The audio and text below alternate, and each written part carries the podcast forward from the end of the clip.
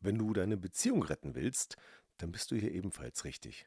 Erfahre im 1 zu 1 Gespräch, wie meine Methode der Paarberatung funktioniert und wie dabei die Lösung von Konflikten, die Verbesserung der Kommunikation und vor allem die Veränderung der Persönlichkeit eine Rolle spielt. Den Link zur Terminbuchung findest du in den Shownotes. Und ist er im Bett eine Granate oder lässt er dich einfach nur links liegen? Erster, fertig, Tschüss und raus. Herzlich willkommen zum Podcast Trennung in Freundschaft. Mein Name ist Thomas Harnight. Schön, dass du meinen Podcast hörst. In diesem Podcast geht es um friedliche Trennungen, um Versöhnungen, Konfliktlösungen und andere Beziehungsthemen. Viel Spaß dabei!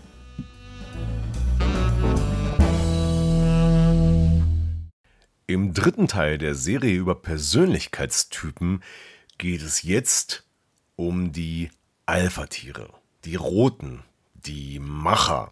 Ja, und das sind die, die von ihrem Grund, von ihrer Grundpersönlichkeit her ja extrovertiert sind, aber gleichzeitig eher sach- und aufgabenorientiert, weniger menschenorientiert. Ja, und das sind die Alpha-Tiere, die Leader, die Führungskräfte und die die einfach nur vorankommen wollen und für die der Erfolg im Vordergrund steht. Ja? Ich bin vorn, ich bin der Stärkste, ich bin der Schnellste. Da, wo ich bin, spielt die Musik. Und das ist, das sind so die Leitsprüche der ähm, ja, richtig roten, stark ausgeprägten Alpha-Tiere dieser Machertypen. Und da ist die Frage, wie sind diese Menschen eigentlich in der Beziehung drauf? Sind das die besseren Lover? Oder auch nicht? Was lässt sich aus den Persönlichkeitsmerkmalen ableiten in Bezug auf Beziehungen, wenn es sich um die extrovertierten und sachorientierten Menschen handelt, also die aktiven Macher? Bist du selber so ein Macher? Oder kennst du jemanden? Ist vielleicht dein Partner? Ein Macher, und das sind nicht nur die Männer, das können auch die Frauen sein, die in ihrer Persönlichkeit hier eine starke Ausprägung haben. Ja, was treibt diese Menschen an? Diese Menschen haben gelernt, dass Leistung wichtig ist im Leben. Wenn man Leistung bringt, ist man ein wertvoller Mensch, dann wird man auch geliebt und geschätzt und dann kommt man von voran im Leben. Oft immer wieder das Gleiche, das Elternhaus, die Erziehung von Vater und Mutter haben diese Haltung geprägt und sind oft selber in einem solchen Muster unterwegs. Und da gibt es dann auch wieder bestimmte Berufsgruppen, die man hier einordnen kann, die eher zum Typ der Macher zählt. Aber auch das Umfeld kann eine Rolle spielen, wenn man zum Beispiel in einer Umgebung ähm, ja, sich aufhält, zum Beispiel im, in der Firma, in der es sehr stark um Konkurrenzkämpfe geht, wo es ein bisschen eine Ellenbogenmentalität gibt, dann findet man dort auch diese Typen, weil andere könnten in dieser Welt gar nicht überleben. Ja, die Stärken dieser Macher sind halt, dass sie Dinge umsetzen. Ne? Sie sagen, wenn ich will, dass etwas passiert, dann muss ich auch was dafür tun. Und dann wird nicht lange drüber nachgedacht, da wird auch nicht lange ein Plan gemacht, da wird einfach gemacht. Und das kann aber manchmal auch hinderlich sein, ne? weil ohne einen Plan kann man sich schon mal verrennen, da kann schon mal auch viel Aktionismus dabei sein. Und oft vergessen diese Menschen, wenn sie eine sehr starke Ausprägung haben, auch die anderen mitzunehmen. Ja? Aber das ist denen ja nicht wichtig. Die sind ja nicht menschenorientiert, die sind ja sachorientiert. Die sehen ja nur sich. Und deswegen, ja, hohen Gang rein, auf die Überholspur und Gas geben, das ist das Lebensmotto. Und wenn das übertrieben wird, dann ist das nachteilig. Dann kommt dabei eine gewisse Überheblichkeit zum Vorschein und wird von anderen wahrgenommen. Und auch für sich selbst kann der Nachteil eines zu stark ausgeprägten Machers sein, dass man einfach immer nur machen muss und deswegen sich verausgabt, ausbrennt, in den Burnout gerät. Und dann sind die, die roten Anteile, die sogenannten roten Anteile, jede Persönlichkeit hat ja so einen Farbtyp, des aktiven Machers ja übertrieben und wieder selbstschädigend, wenn eine solche übertriebene Ich muss immer alles schaffen Idee oder ein Glaubenssatz dahinter steht. So, und jetzt nochmal zur Kernfrage. Sind Alpha-Tiere, sind das die besseren Lover oder nicht? Ja, woran kann man das festmachen? Ich würde sagen, da gucken wir uns einfach nochmal die Persönlichkeitsmerkmale an. Ne? Also, der aktive Macher ist jemand, der geht voran und ist vorne, drängt sich auf den Vordergrund und ist dadurch auch erfolgreicher. Ja, und das wird oft, gerade von Frauen, natürlich auch sehr positiv gesehen. Ja, das sind interessante Typen, wenn es um die Männer geht, die man da so vor sich hat. Deshalb ist es so, dass diese Männer auf Frauen anziehend wirken, ja, weil sie groß sind, stark sind, erfolgreich sind, oft auch Macht haben und ausüben. Und das ist erstmal äh, reizvoll und ansprechend.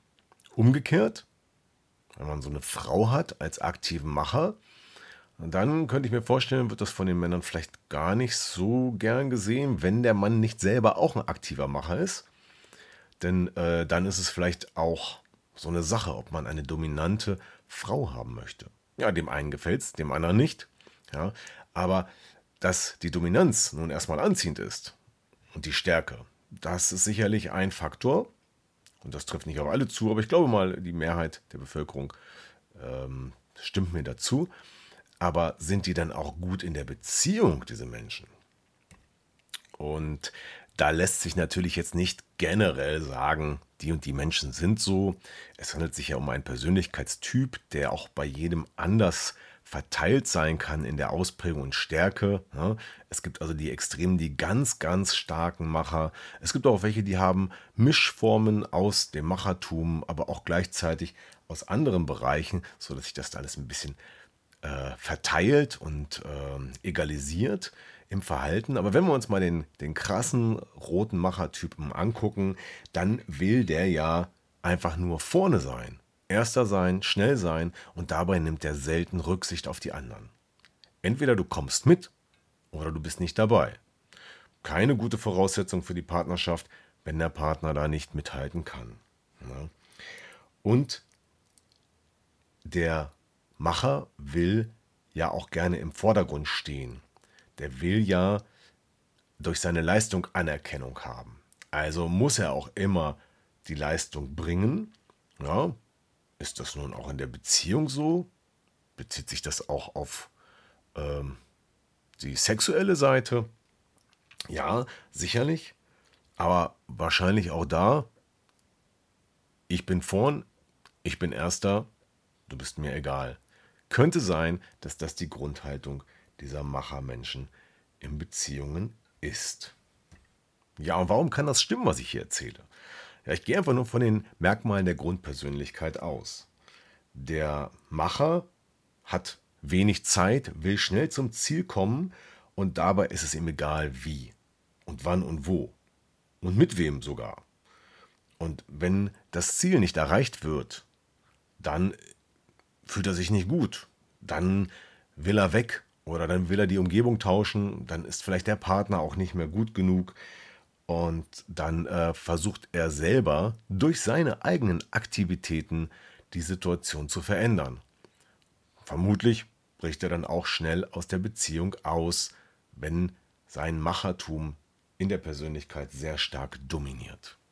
Ja, und da beim aktiven Macher immer das eigene Ziel im Vordergrund steht, und dieser Persönlichkeitstyp sich sehr stark dafür einsetzt, diese eigenen Ziele zu erreichen, dann kann es auch ungemütlich sein. Ne? Dann überwiegt die Dominanz ähm, und ähm, der Macher fängt an zu streiten, äh, den anderen zu bedrängen, vielleicht äh, arrogant zu sein, weil er einfach sein Ziel erreichen möchte. Ja, koste es, was es wolle.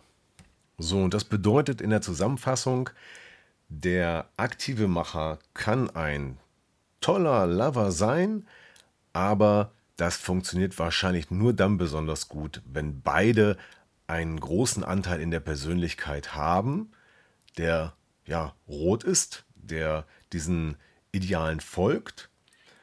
Wenn das nicht der Fall ist, kann das auch funktionieren. Das sieht man auch oft, dass zum Beispiel der Partner dann vom Typ freundlicher Helfer ist, ja, dann ist aber ein großes Ungleichgewicht da, weil der Macher gibt immer nur vor und der freundliche Helfer macht immer nur mit. Der gibt im Prinzip ständig nach. Ne? Und wenn der ständig nachgibt, dann sind ja auch beide zufrieden. Der Macher sagt an, was gemacht werden soll. So, wir machen jetzt das und das. Der Typ freundlicher Helfer sagt, ja, machen wir, will immer lieb und nett sein, macht mit und es funktioniert wunderbar, bis irgendwann vielleicht mal die, das Gefühl hochkommt bei dem anderen, Mensch, ich werde hier eigentlich nur ausgenutzt. Kann passieren, muss aber nicht. Ja, und wie ist es jetzt im Real Life? Diese Thesen, das sind natürlich so ein bisschen idealtypische Beschreibungen, die äh, im richtigen Leben ja irgendwo dazwischen liegen. Ja, wenn jemand eine sehr starke Ausprägung hat, ja, der hat dann meistens so Glaubenssätze. Ich muss alles schaffen. Ich muss immer der Erste sein. Ich muss immer der Stärkste sein. Ich muss immer der Beste sein. Ich muss immer gewinnen. Ich kann nicht verlieren. Ich muss immer Recht haben. So, zwei Leute, die immer Recht haben. Zwei als in der Partnerschaft. Das kann auch sehr anstrengend sein. So, was kann man tun, wenn man feststellt, dass man selber eine sehr starke Ausprägung dieser Glaubenssätze hat? Ja, ganz einfach. Man kann die Glaubenssätze auch runterarbeiten, runterfahren, dass die im Unterbewusstsein nicht mehr so stark wirken. Und dann ergibt sich, oh Wunder, auch in der Beziehung eine Veränderung. Wenn ich den Glaubenssatz habe, ich muss immer recht haben, dann ist das anstrengend für alle anderen im Umfeld. Und man selber hat vielleicht schon rational, also vom Kopf her gemerkt, dass das gar nicht so gut ist, aber trotzdem ist das innere Programm, das kann man nicht abschalten so einfach. Und wenn da noch zwei Partner zusammen sind, ja, die beide das Programm haben, oh, dann fliegen die Fetzen, dann gibt es immer ordentlich Streit, weil ja beide recht haben wollen. Wenn man jetzt aber den Glaubenssatz herunterarbeitet, und das geht ganz gut mit ähm, Methoden aus dem Emotion Sync beispielsweise, wo man dann tatsächlich im Unterbewusstsein den Druck, der dahinter steckt, die Bedeutung von diesem Satz, ich muss immer recht haben, sag ich mal, von 100% auf vielleicht 20% runterfährt, dann ist das nicht mehr da. Und dann gibt es auch weniger Konflikte. Und schon läuft es in der Beziehung besser. Und so kann dann der rote Typ, der Machertyp, natürlich auch wunderbar erfüllte Beziehungen leben, wenn er in seiner Persönlichkeit wachsen kann wenn er bestimmte unvorteilhafte Glaubenssätze runterfahren kann, die in der Beziehung stören und andere Themen, andere Seiten seiner Persönlichkeit, zum Beispiel die liebevolle Seite, die Seite, die auch erlaubt, sich Zeit zu nehmen für den anderen, nicht mehr der Erste und Beste zu sein, sondern einfach mal sich nur für den anderen hingeben, sozusagen die grüne Seite, die Seite des grünen, des freundlichen Helfers mit auszuleben, dann kann das eine wunderbare Entwicklung sein und die Beziehung sehr erfüllend machen. So, jetzt ist die Frage, wer hat so einen aktiven Macher zu Hause bei sich oder ist selber einer und wie wirkt sich das in euren Beziehungen aus?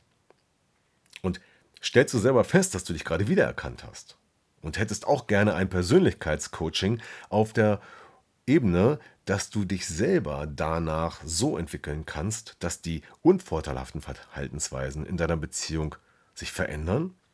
Das Wachstum deiner Persönlichkeit, das steht im Vordergrund. Das ist auch das Ziel, was ich habe für meine Klienten, dass sie aus ihrer eigenen Persönlichkeit wachsen und sozusagen Flügel bekommen und alle Teile ihrer Persönlichkeit sage ich mal, situativ einsetzen können, ohne im Zwang zu sein und das für eine positive Beziehung auch nutzen können. So, und dann ist der aktive Macher ein wahrscheinlich wunderbarer Liebhaber, Ehemann oder Ehefrau und Begleiter auf eine lange Zeit, wenn die eigenen Glaubenssätze nicht überwiegen und dominieren. Hast du dich jetzt wiedererkannt? Oder irgendjemand anders? Sagst du vielleicht, oh, ich möchte da dran. Ich möchte meine eigenen ja, Ecken und Kanten ein bisschen abfeilen, ein bisschen runterfahren, den inneren Druck rausnehmen aus meinem Machertum. Dann melde dich doch bei mir und wir machen das Ganze mit einem Coaching. Das Ganze funktioniert per Zoom und auch telefonisch sehr gut. Und wir verändern dort deine Persönlichkeitsanteile weg vom inneren Zwang, vom starken inneren Antreiber hin zur inneren Freiheit und zu mehr, ja, harmonischem Miteinander. Und das geht individuell für jede Situation zugeschnitten oder aber auch im Programm. Das neue Programm von mir heißt A New Good Life und richtet sich im Speziellen und insbesondere an Menschen nach einer Trennung, die gemerkt haben, Mensch, ich bin jetzt hier seit Jahren festgefahren, ich habe mich überhaupt nicht weiterentwickelt und ich möchte eigentlich in der nächsten Beziehung nicht mehr das gleiche Programm erleben, das gleiche Muster, die gleichen negativen Erlebnisse, sondern ich will mich weiterentwickeln. Ich will aus meiner Starre raus. Ich will frei sein. Ich will zu innerer Freiheit und ich will den nächsten Level meiner Persönlichkeit erklimmen. Das ist New Good Life, das Programm, was in Kürze startet. Wenn du mehr wissen willst, schreib mir einfach eine E-Mail und oder beobachte einfach die nächsten Podcasts, äh, wo ich dann nochmal weitere Informationen geben werde, wenn das Programm live geht. So, jetzt wird mich doch mal interessieren, wie die These sind die Roten die besseren Lover so von euch gesehen wird. Ja? Wer hat einen aktiven Macher als Mann oder Frau und sagt, super, ich könnte mir nichts Besseres vorstellen. Und wer sagt, nee, leider nicht, das Gegenteil ist der Fall. Na? Oder auf einer Skala von 0 bis 10 der rote, der aktive Macher ist eine 0 im Bett oder als Partner oder eine 10, also ist eine Wucht, ist super, kann mir nichts Besseres vorstellen. Schreibt doch einfach mal die Zahl in die Kommentare. 0, keine gute Partie oder 10, besser geht's für mich nicht. Und ich weiß, es ist subjektiv, aber die Statistik würde mich jetzt sehr interessieren. Und ich freue mich auf eure Rückmeldungen und Kommentare. Und ansonsten lade ich euch natürlich herzlich ein, mit dabei zu sein in der Facebook-Gruppe Trennung in Freundschaft, wo es darum geht, sich, ja, wenn es nicht anders geht, in der Trennung für eine friedliche Trennung zu entschließen und ähm, keinen Rosenkrieg anzuzetteln. Und mehr Infos, wie das funktioniert, gibt es auch auf der Website von www.trennunginfreundschaft.de.